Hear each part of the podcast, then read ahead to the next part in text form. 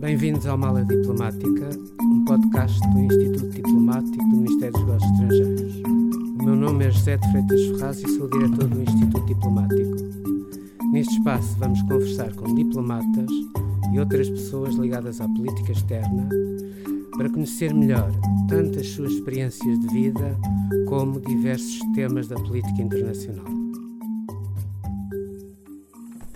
Este episódio do podcast Mala Diplomática será difundido uma semana depois da realização em Lisboa da Conferência dos Oceanos das Nações Unidas, que foi coorganizado pelos governos de Portugal e do Quênia.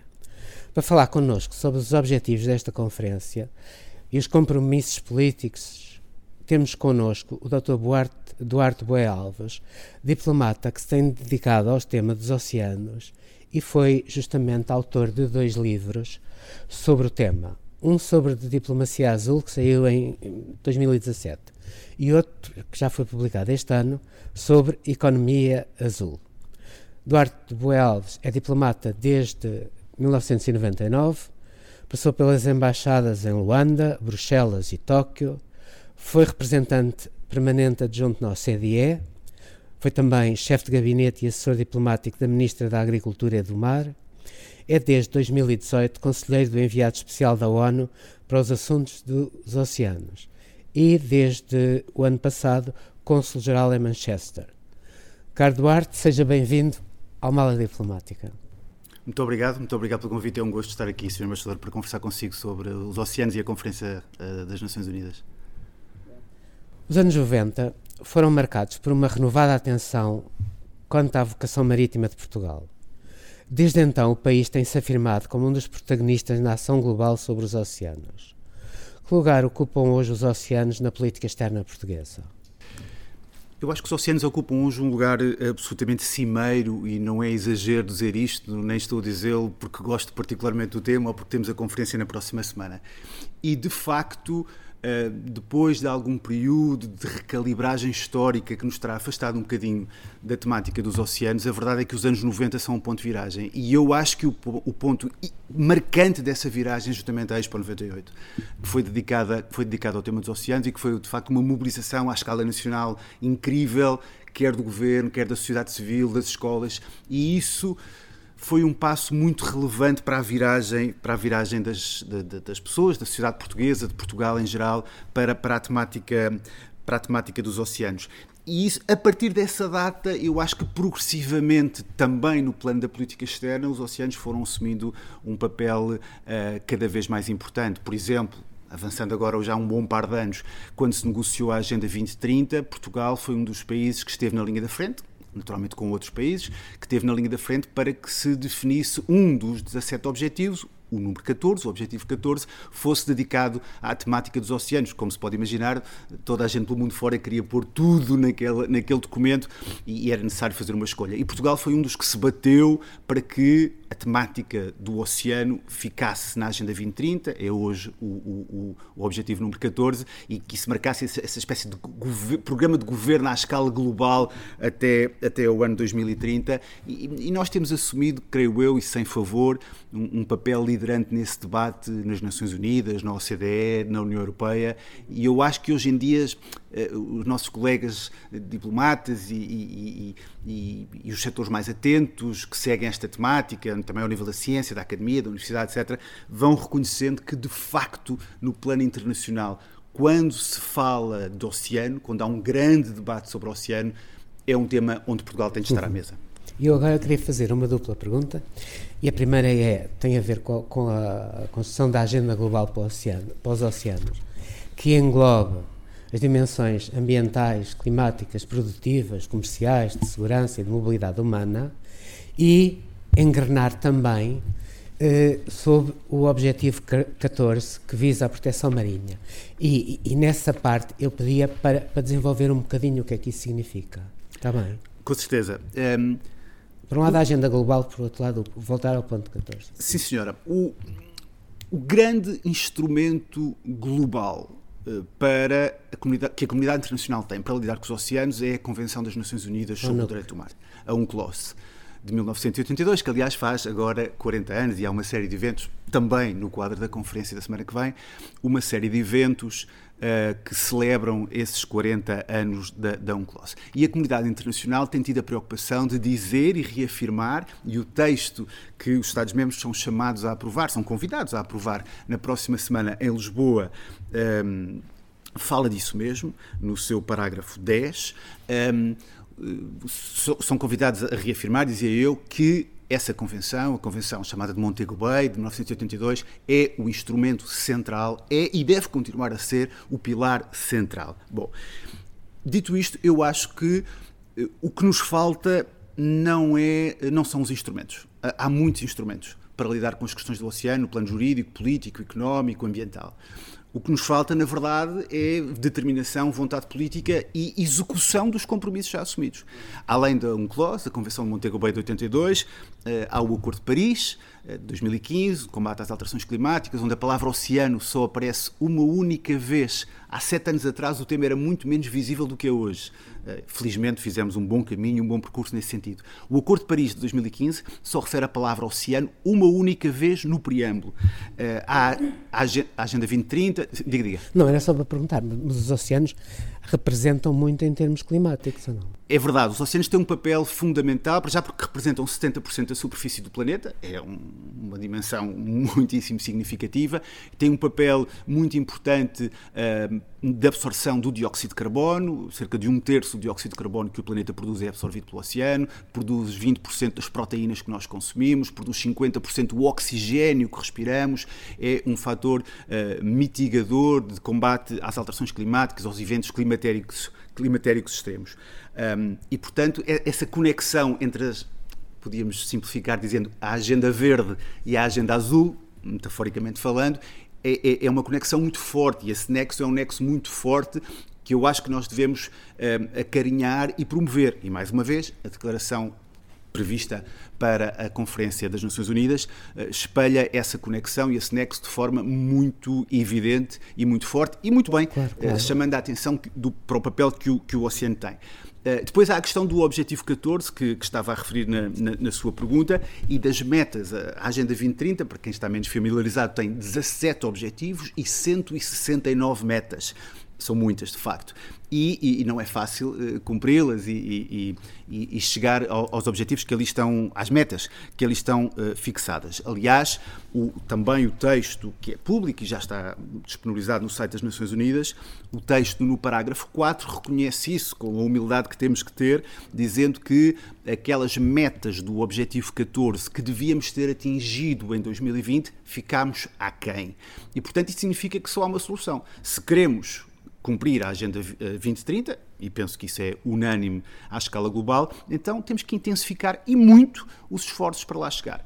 Eh, o, Objetivo 14 tem um conjunto de metas, cerca de 10, eh, e cada uma delas tem, foi fixada inicialmente, tinha e tem, uma data para o seu cumprimento. Em alguns casos é 2020, em outros casos é 2025, em outros casos é 2030.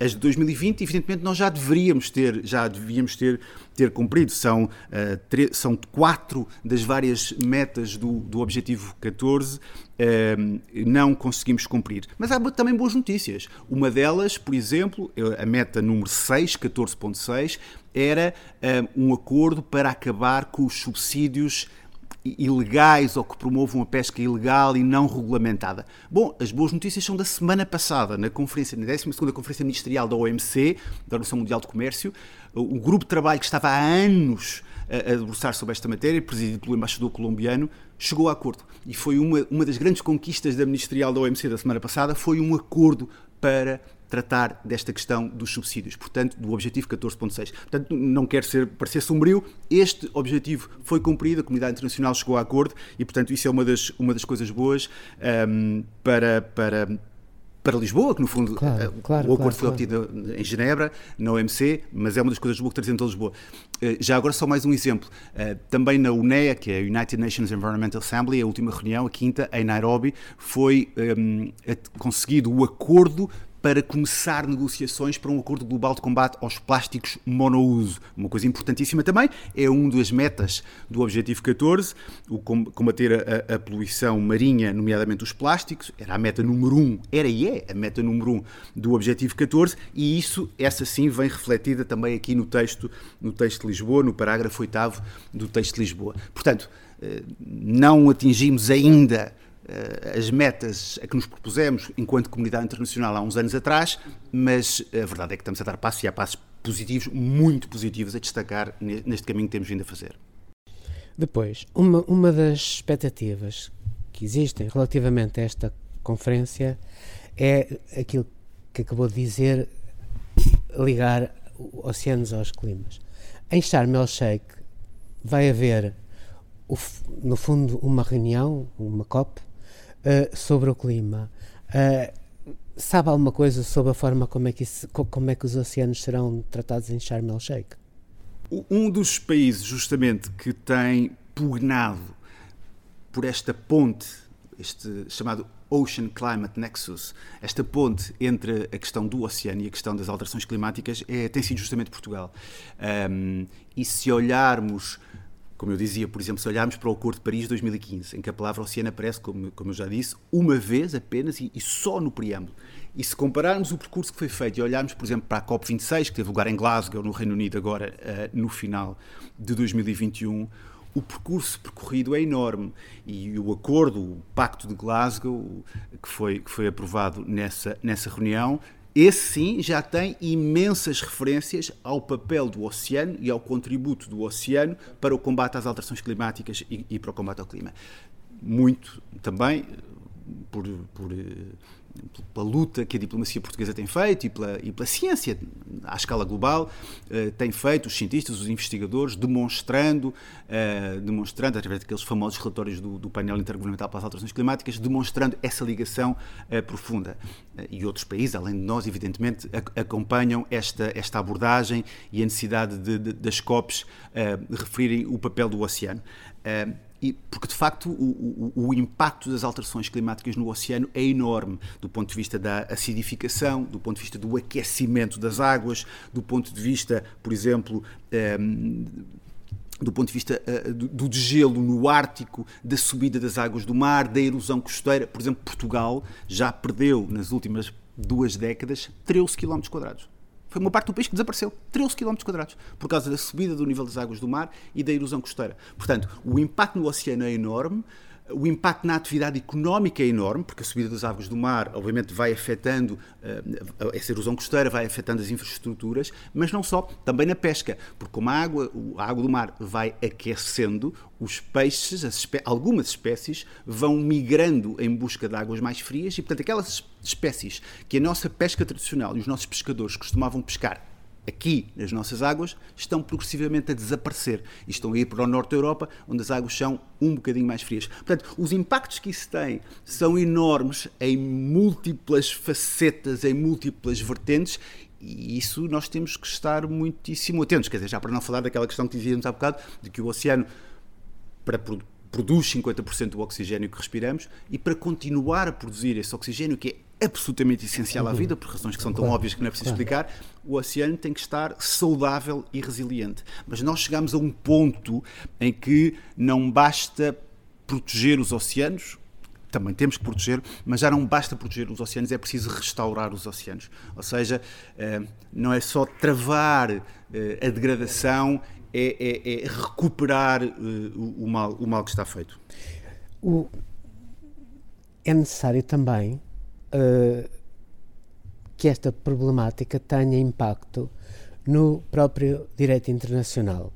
É necessário que haja, julgo eu, uma maior colaboração, uma maior cooperação entre as, diferentes, entre as diferentes jurisdições. É assim, não é? Sem dúvida, sem dúvida. Um, no fundo, isso é todo o desafio do multilateralismo claro. uh, contemporâneo, de que o direito do mar e a Convenção de Montego Bay, de que falávamos há bocado, é, é, apenas um dos aspectos ou uma, uma, uma das facetas. Eh, claro que, evidentemente, hoje o estado do pensamento e do direito internacional, por exemplo, no conceito de soberania, não é, obviamente, o que era há umas décadas, ou mesmo uns, há uns séculos atrás, ou mesmo há umas décadas. Esse conceito de soberania vai evoluindo, essa soberania una, indivisível, um, imaculada, não é hoje o conceito que temos. Hoje temos, pertencemos a organizações internacionais, desde logo a União Europeia, numa lógica de soberania partilhada para a percussão dos nossos interesses e porque percebemos que essa partilha de soberania com aliados, com outros países amigos, eh, leva melhor à, à persecução dos nossos interesses e o, e o mesmo se passa no, no âmbito do, do oceano. Uh, o surgimento de instrumentos internacionais como a Convenção de Montego Bay ou mais recentemente o BBNJ, que é para regular as áreas além da jurisdição nacional, a biodiversidade além da jurisdição nacional, são exatamente a consequência disso mesmo que eu acabei claro. de dizer. Os Estados uh, sentam-se à mesa, debatem, procuram soluções e depois como penso que toda a gente compreende, uma solução que procura uh, uh, o acordo, que tem de ter, tem de ter o acordo de uma centena e meia de Estados, ou mais, ou 150, 170, 180 uh, Estados, nunca é a solução perfeita para cada um deles, mas uhum. é o uhum. compromisso possível. E isso, apesar de tudo, eu penso que as vantagens do multilateralismo passam por aí preferimos soluções menos perfeitas do ponto de vista do rigor absoluto, mas consensualizadas e aceitas por todos, no direito do mar, no âmbito do combate, do combate às alterações climáticas e à preservação do oceano, é disso que estamos a falar, um, mas, que sejam, mas que sejam aceitos por todos. Isso depois tem uh, consequências Uh, muito importantes, por exemplo, uh, a mineração em mar profundo, só para dar um exemplo, que é um, um debate que, que, tem vindo a ser feito, uh, longe de estar concluído, mas que tem vindo a ser feito na, na Autoridade Internacional dos Fundos Marinhos, por exemplo, que levanta dúvidas a alguns Estados, alguns são mais favoráveis, outros, outros são mais céticos, outros têm mais, são mais defensores do princípio da precaução, enfim, há vários ângulos de abordagem possíveis aqui um, e, e, e justamente procura-se o, o, ponto de equilíbrio que não é fácil de encontrar, mas que se fará eh, mais cedo ou mais tarde. Antes da conferência, eh, a diplomacia portuguesa esteve envolvida, muito envolvida, nos Blue Talks. Houve dezenas de Blue Talks com imensos participantes internacionalmente. E o Duarte esteve particularmente empenhado nesses Blue Talks.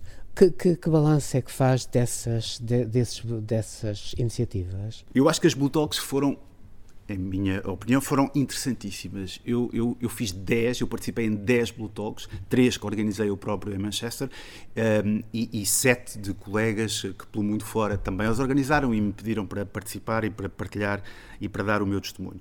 Eu acho que foram uma mobilização incrível da sociedade civil, dos jovens, da universidade, dos cientistas, da academia, dos da administração pública, quer Ministério dos Negócios Estrangeiros, quer Ministérios uh, de, outras, uh, de outras áreas.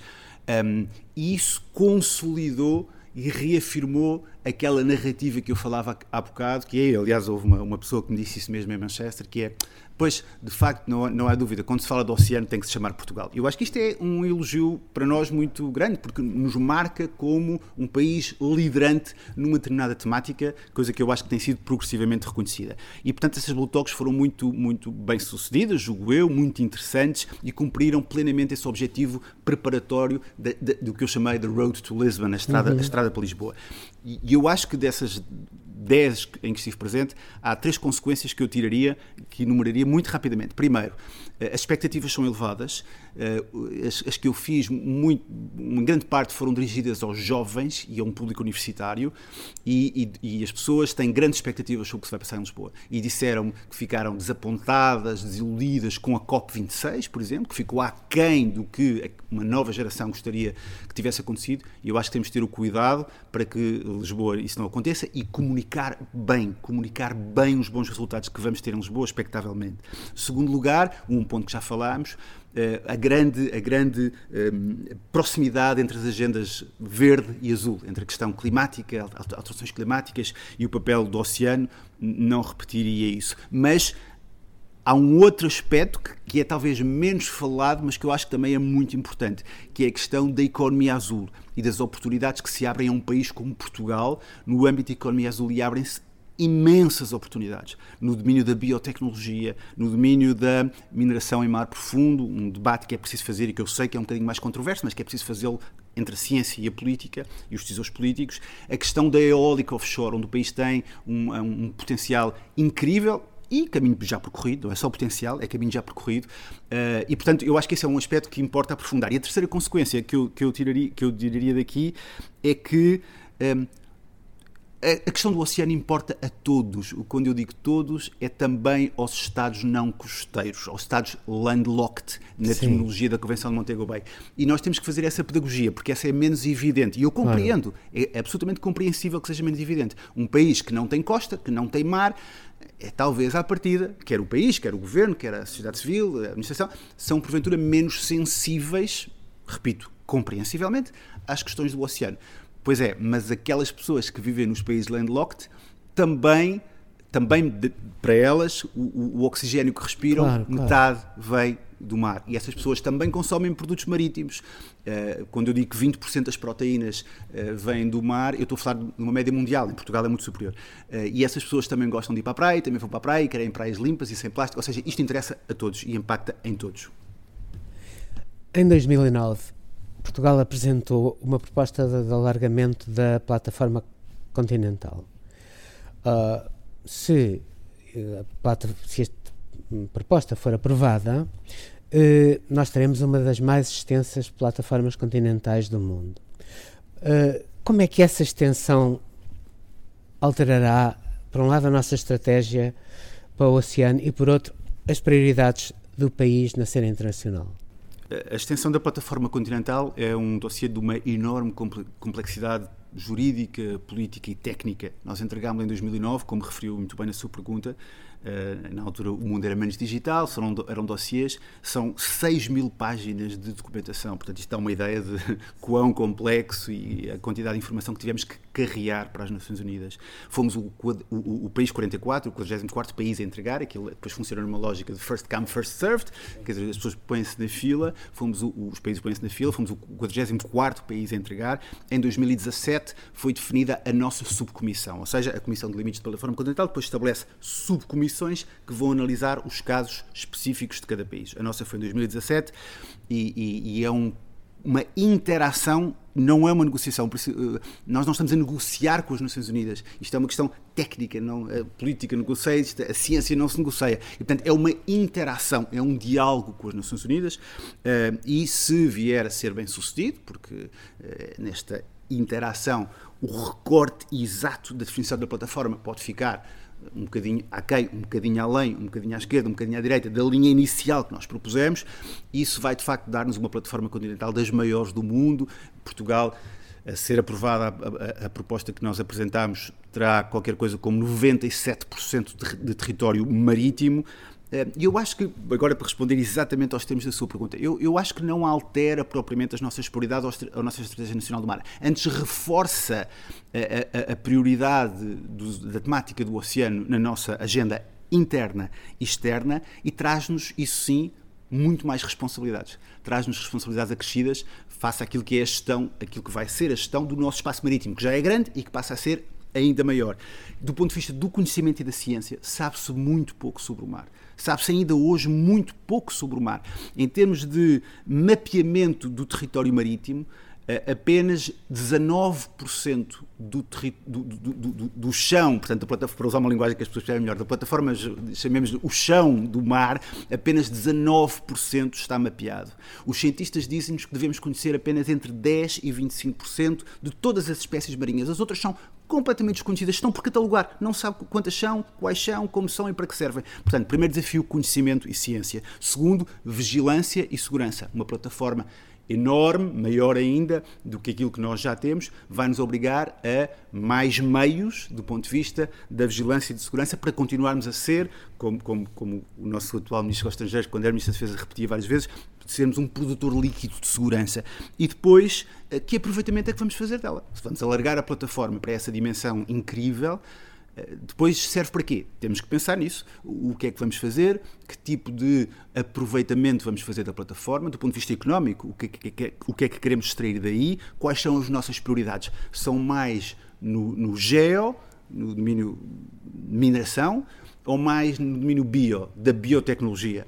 Uh, elas não são incompatíveis, podemos ir para as duas, mas há, há, prós e contras de uma e de outra, e a, e a ciência diz, nomeadamente no GEO, há algumas reticências, mas nós temos que fazer este debate. Este debate tem que claro. ser feito e temos que pensar, enquanto sociedade, eh, por onde é que queremos ir. Enfim, é um debate político e científico que terá de se fazer, mas, mas, eu, mas eh, será, serão desafios enormes. Okay. Duarte Alves, muito obrigado. Obrigado. Obrigado por ter ouvido este episódio da Mala Diplomática, um podcast do Instituto Diplomático do Ministério dos Negócios Estrangeiros. Siga-nos no Spotify, no YouTube do Ministério e no portal do Instituto Diplomático.